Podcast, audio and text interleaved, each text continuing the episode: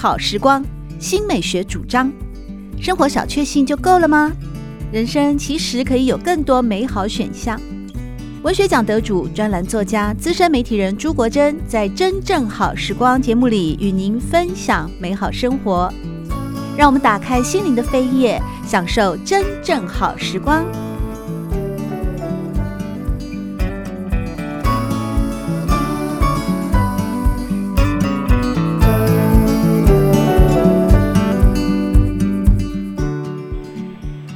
一度的团圆夜哦，大家相信呢都会把最丰盛的佳肴端上餐桌，尤其是祭祖啊，一定要非常的丰盛。在这个时候呢，大鱼大肉是难免的。那么说到吃肉啊，其实，在华人的传统文化当中，也有吃肉庆丰收啊，尤其是。鸡一定会上桌的，在闽西这一带哦，白斩鸡是年节喜庆最常见的主菜。在当地最出名的是汀州白斩和田鸡。现在要请教美食家焦桐老师了。闽西的客家人哦，他们认为鸡呢象征吉祥，特别是在宁化那一带的习俗，婚礼的时候要由鸡来带路，一只公鸡和一只母鸡会走在迎亲队伍的最前面哦。这真的是在呃传统习俗当中啊，令人耳目一新的一种习俗啊。那谈谈这个白斩鸡哦，这个是年节喜庆最常见的主菜，特别在闽西，其实在我们台湾也是如此啊。是因为它方便啊，呃，你煮好了以后要拜拜，拜拜好了以后就是凉的，就可以直接剁来吃，都甚至可以不必再加热。嗯嗯，客家人是，我觉得客家人可能做白斩鸡是做的最厉害的啊，很好吃啊，做的很好吃。我刚刚讲的，我我也讲到那个第一次去娇妻家里做客，哦，你知道那个客家庄是很保守的，那个长孙女第一次带男朋友回家，这是体大，席开三桌，哇，所有的。所有的亲戚全部到齐，啊，叔叔、伯伯、姑姑什么婶婶，那个婶婶什么都全部都到了，嗯、啊，吃我就我一个穷学生，然后看到那么多土鸡、土鸭、土鹅，哪里受得了？啊，哦、啊，就一直吃，那白斩鸡大概被我吃掉半只了，然后我桌上的那个骨头，鸡骨头就堆得很高。我后来才知道，他们都客气的陪我坐在那边，他们早就吃饱了。后来终于忍不住，就说：“那你慢慢吃，我们去客厅坐着。”啊，我就说：“好好，我没有时间理他们，我一直 一直很用力在吃，埋头苦吃。”对对对，只有娇妻那时候陪在旁边，只好陪我坐坐在那个地方。所有的人，三桌的人，剩下我一个人坐在那边继续吃。后来我才知道，就隔了很久以后。娇妻知道不会再伤害，不会太严重伤害我的自尊心的时候，才告诉我那一天的情况。那天他的妹妹把他拉到旁边说：“你男朋友天啊，怎么那么会吃啊？还好我们家种田的。”这个就是说我我提提到的，就是一个一一只成功的白斩鸡啊，嗯、就是细皮嫩肉，带着清新脱俗的美感，嗯。对，你不可能把鸡肉煮得太老，啊，因为老就会很柴嘛，啊，很柴的话太老你只能掉汤了，不适合做白斩鸡。呃，最好的食物当然就是食材本身啊，白斩鸡它表现的就是原味的美学，是我一直在提倡嘛，嗯，不是炸鸡，它是白斩鸡，你炸鸡吃多了以后，你舌头都麻痹了。你就缺乏审美的能力，而白斩鸡才是才能够让我们吃到鸡肉的原味。好的鸡，一只好的鸡，它才能够做出好的白斩鸡啊。那炸鸡通常是随便乱七八糟的鸡都可以了啊，都可以，反正炸一炸里面，你只吃得到调味料的味道，根本就吃不到鸡肉的鲜美。所以，这个优秀的白斩鸡其实是要讲究品种的。那时候你连吃了半只鸡，应该是当时的那个不但是料理好，有它的程序上的坚持，它的品种一定也特别好，才会让白斩鸡变得如此迷人啊，又如此的好吃，让你欲罢不能。那个是，因为他们那个是他们客家庄自己养的土鸡嘛。是。你你你看，其实你刚开始吃，你第一口吃下去，你就知道这只鸡以前是上健身房的，是有经过重训的哦。那个叫 BMI 都是很低的哦，体脂肪也很低的，所以吃起来口感都非常的好哦。白斩鸡这道佳肴呢，对华人而言，无论是清明祭祖或是除夕夜的餐桌上哦，几乎都会摆上白斩鸡一盘哦。可以说是有华人处就会有白斩鸡，可见这个白斩鸡对于我们在特别是除夕夜的晚上的团圆饭啊，有非常重要的。意义跟它的地位啊，过年期间正值隆冬哦，到了过年这一天啊，也是要慢慢的迎接春天了啊，算是季节的隆冬的尾声了。然而对华人而言，冬令进补的观念一直都有吗？有没有人过年的时候会摆上一盅羊肉炉呢？啊，应该羊肉应该是冬天就会有了啊，嗯、不见得是过年的时候当年夜饭吃啊。所以像像现在这个时候，就是很适合天气冷的时候，就很适合吃羊肉。我要吃香母鸭这些东西都很适合。羊肉这个东西啊，在所有的肉类里面，它可能接受度是最高的。嗯，因为有的地方不吃猪。有的宗教不吃猪，有的宗教不吃牛，有的地方甚至于啊、呃，吃吃马肉的民族比较少，吃兔肉的也不多啊。可是羊肉一般来讲都是大家其实共同都接受。对，伊斯兰教的人也可以吃哦。对啊，对啊，嗯对啊。那北方是以吃涮羊肉为主哈、啊，那我们台湾人是吃羊肉卤，这很不一样。涮羊肉跟羊肉炉的主要的差别在于，涮羊肉是把肉片哇，就是要切得很薄，要吃的时候才涮一下，啊，那羊肉炉呢是肉块啊，因为有一点我们在吃羊肉的时候，羊肉炉的时候有一点像吃火锅一样啊，那常常也有人加入中药材啊，熬煮了好几个小时都有啊，所以羊肉炉算是台湾特色了，啊。那吃羊肉炉最最有名的，呃，应该是在彰化，嗯，彰化的羊肉炉大概都是阿字辈，嗯，比如说阿本啊、阿芝啊啊等等之类的。刚才老师说，为什么羊肉炉它不见得要在过年的时候端上来？其实进入冬天就可以开始吃了。羊肉炉这道料理哦。它为什么跟鱿鱼螺肉蒜比起来，鱿鱼螺肉蒜还是一个罐头食品哎，但是鱿鱼螺肉蒜就会成为年节汤品，也成为节庆办桌的佳肴。那羊肉炉也是这么受欢迎啊，它为什么就无法好像说在团圆夜的时候取代佛跳墙啊，或取代鱿鱼螺肉蒜呢、在那个年节的气氛中，在除夕团圆的时候。成为一桌的主食呢？为什么它就掉漆了，就弱掉了呢？在这个荣耀的光环的部分，其实也可以啊。在在过年的时候，要是年夜饭要有一锅羊肉炉也可以。但是我觉得主要是搭配的问题。嗯，比如说我们年夜饭要自己在家里做的话，你想想，我们往往会有鸡啊、鸭什么啊、牛啊、猪啊，都会有这些大鱼大肉。那羊肉再加一个羊肉卤进来，我觉得就没有没有那种嗯那个差别性不大啊，都是肉都是大鱼大肉，要又只不过又多了一个羊肉，那我觉得可以可以用一些比较稍微不要大鱼大肉的火锅，应该作为汤品应该不错，嗯、比如说酸菜白肉火锅也不错呀。类似像这种就不会重复性不会那么大，重叠性不会那么大，这样。哦，原来是一种调和的美感哦。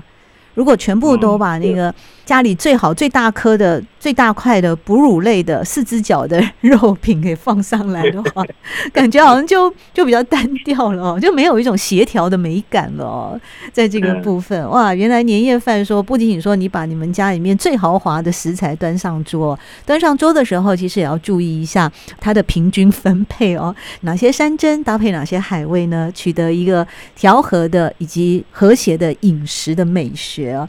那说到这样子，吃了那么多大鱼大肉，好像过年总是要喝几杯小酒吧？好像老师您最喜欢台湾啤酒。嗯也不见得，但是台湾啤酒因为取得太容易了啊，嗯，而且要喝醉比较不容易啊，是，所以它往往是呃我们很喜欢的一个一个饮品哈、啊。台湾啤酒是我觉得啊、呃，应该是呃，因为它的酒精度只有五度啊，所以很容易就是很容易被接受。它的酒的颜色又很清澈、剔透、玲珑哈，而且我们仔细分辨的话，还可以感受到花香跟麦香。台湾查甫人一年不灌几不灌几瓶台湾啤酒，算什么男子汉？而且您说这个台湾所生产的饮用酒当中最优质的，您认为就是啤酒了。要喝台湾啤酒呢，还不能随便。您说要喝台湾啤酒，要先把那个玻璃杯哦冷藏过结霜，再倒入啤酒，嗯、观察它的泡沫。因为它的台湾啤酒的每一种啤酒的饮用温度不太一样啊。台啤台啤大概是摄氏大概五五六度左右是最好的啊。那喝台湾啤酒其实有一点讲究，首先。要卑鄙下流啊！为什么？就就是你不能这样直接就这样倒下去，但是现在泡沫很快就溢出来，满溢出来嘛，哦，那就不好了。所以呢，你沿着你把杯子稍微倾斜一下，沿着杯壁倒啊，让它杯壁沿着杯壁下流。哦，原来是这个双关语的意思哦。嗯，对，那也不要倒。到超过你一口能够干掉的量，因为台湾啤酒是要干杯的酒。嗯、呃，你一口如果能够喝五 CC，只能喝五 CC，你就倒五 CC 就好。你一口觉得呃可以喝半杯，比较爽，你就倒半杯。是，那一口你的一口要干杯的话，你觉得可以整杯把它倒满，那是 OK 的。所以喝啤酒的方法，除了倒啤酒要卑鄙下流以外呢，在喝的时候要同归于尽啊，大家一起干杯啊！嗯，这是喝啤酒的一种一种落透江湖的性格啊，一种爽朗、一种洒脱的痛快感啊。是，在这个部分，金门高粱也有这样的气魄吗？金门高粱也有，金门高粱也是用来干杯的酒啊，高粱酒也是用来干杯的酒。它跟啤酒一样是要用来干杯的，嗯，那当然，因为高粱酒很烈嘛，一般我觉得比较好喝，大约都是五十八度左右的最好喝。那高粱酒因为它的酒精浓度高，所以我们不可能一口像啤酒那样喝嘛，啊，嗯，很多人就习惯用一口杯啊，嗯，它是要干杯，你不可能像喝葡萄酒那样来喝，你喝高粱。不会采取用喝喝葡萄酒的的办法，嗯，因为太大了，嗯，喝高粱是一口喝下去，含在口中，然后感受到它的香气，然后吞下去，这样一口吞下去，那在感受到它的它的余韵，它的它的回味，这样啊，那一一般人用一口杯，我觉得我倒会比较建议，像我的我在家里喝高粱。我我买的是一种郁金香的酒杯，郁金香的酒杯，高粱倒下去以后，当然也不要倒多了哈。那倒下去以后呢，你比较能够闻到高粱的香味。嗯，如果只是但求一醉，我觉得喝酒是很没意思的。嗯，不不懂酒的人才会喝醉酒。嗯，那个高粱不是这样喝，高粱是要你要先品它的味道。像葡萄酒一样，要先品它的味道，这样啊。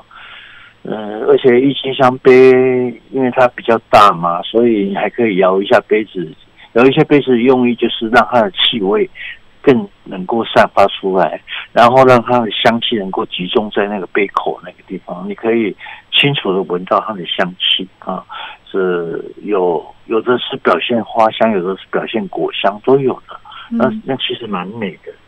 春节期间，全家团圆，特别是在除夕夜，有些家庭是三代同堂，有些家庭呢更是五代同堂都有哦，非常的喜乐圆满。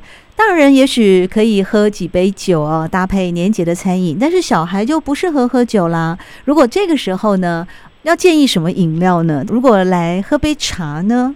喝杯茶也很好，但我小孩子我也会鼓励喝酒了啊。那果汁饮料那些，我们就要学西罗一样，把它推到旁边去，不要喝。在喝茶的部分啊，我想应该是男女老少咸宜吧。喝茶在饭后解腻啊，特别是洞顶乌龙茶，因为它是台湾茶叶当中名气最大的哦。焦桐老师也形容说，洞顶乌龙的风味韵律，固执出许多台湾人的品茗美学。好像洞顶乌龙是最具有代表性的。嗯嗯，嗯，对，这是一首我特别歌写的一首诗，歌颂洞顶乌龙茶啊。嗯，那洞顶乌龙茶，它算是它它是从武夷山那边。也移植过来的啊，武夷山的武夷茶移植过来的，然后到台湾来以后，变成台湾的风土条件产生了跟完跟跟原乡不一样的一个东西啊。那可能是受到受到山岚啊、云雾的滋润啊。我们知道冻顶乌龙茶，我们就是讲的是一种所谓的山头气啊。所以，因为它的生长环境，让我们增添了我们很多的想象跟我们的情感啊。呃，它它的喉韵是很圆滑的，很醇厚的，而且而且韵味很悠长啊。所以，呃，喝茶，我觉得小孩子如果能够从小就开始。呃，培养自己品茗的一种习惯和品味的话，是是非常好的，因为能够跟能够跟葡萄酒媲美的，呃，大概只有只有中国的茶吧，呃，而且而且我们喝茶饮茶的时候，会好像好像在追求一种内心的平静啊，有有一种我把它叫做诗意的冲动啊。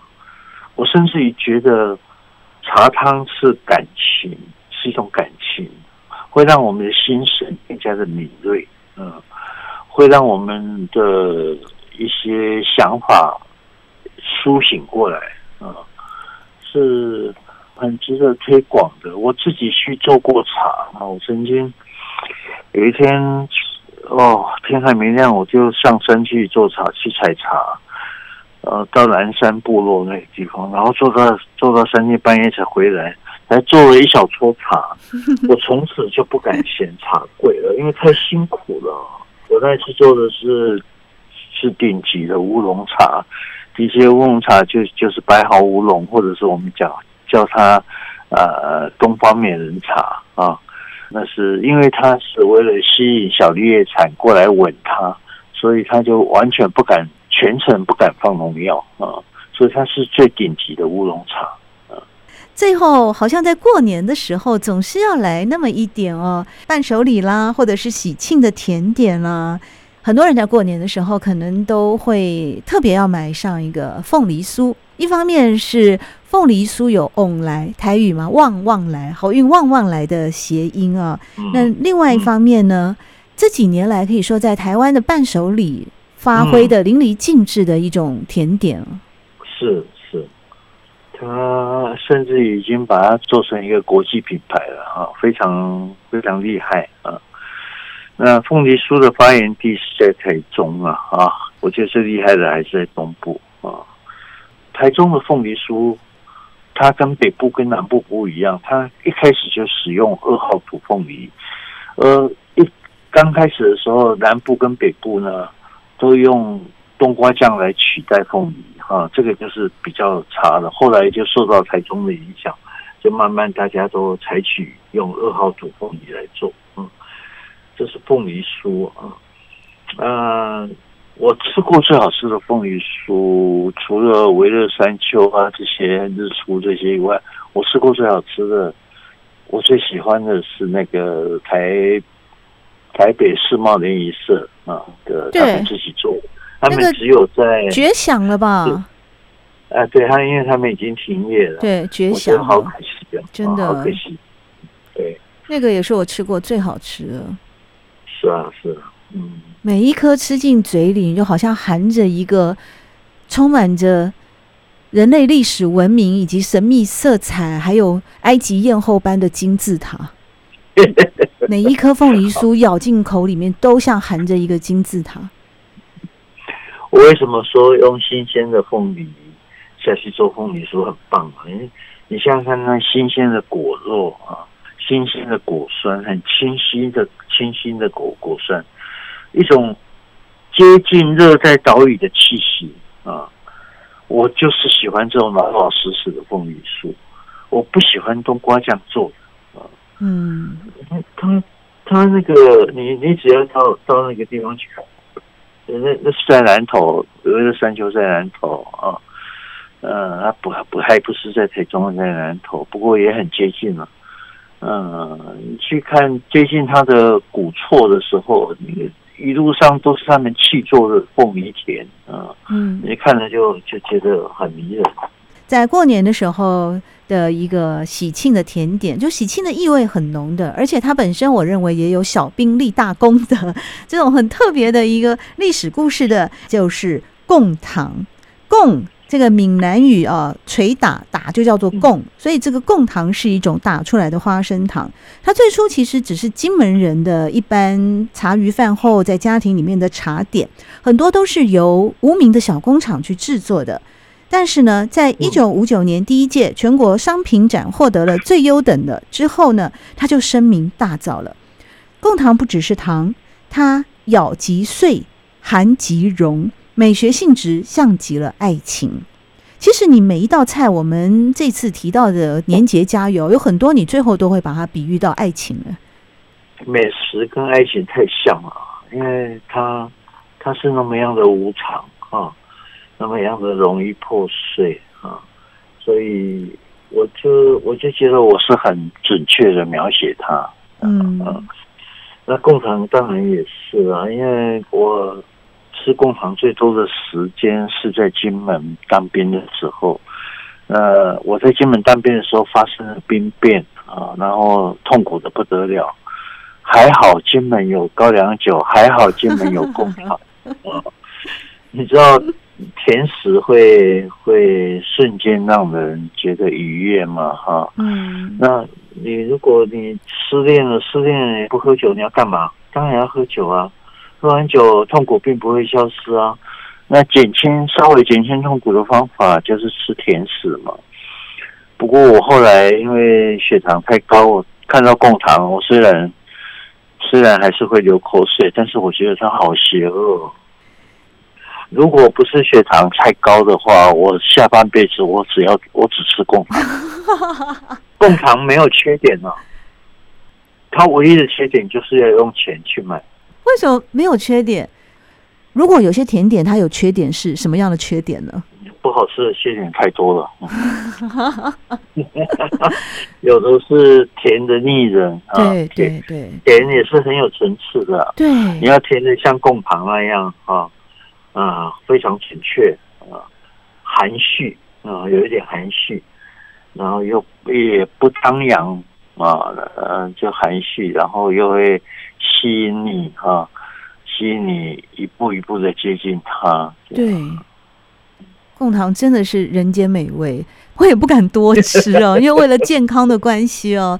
大概我们一年在春节期间哦，在一个全家团圆、甜甜蜜蜜的时刻，也许这个时候来吃几颗贡糖哦。这个“贡”字啊，我们常常用来作为什么进贡啊、哦献贡啊，它有一种高尚的意涵在。或许在年节期间哦，慰劳自己几颗哦，是说得过去的哦。好，节目最后呢，我想因为是年节的专题，我们想请焦总老师呢，也来跟汉声广播电台真正好时光的听众朋友们来说一些春节的吉祥话吧。祝福大家春节快乐，每一天呢都能够很如意。每一天都能够啊、平安健康。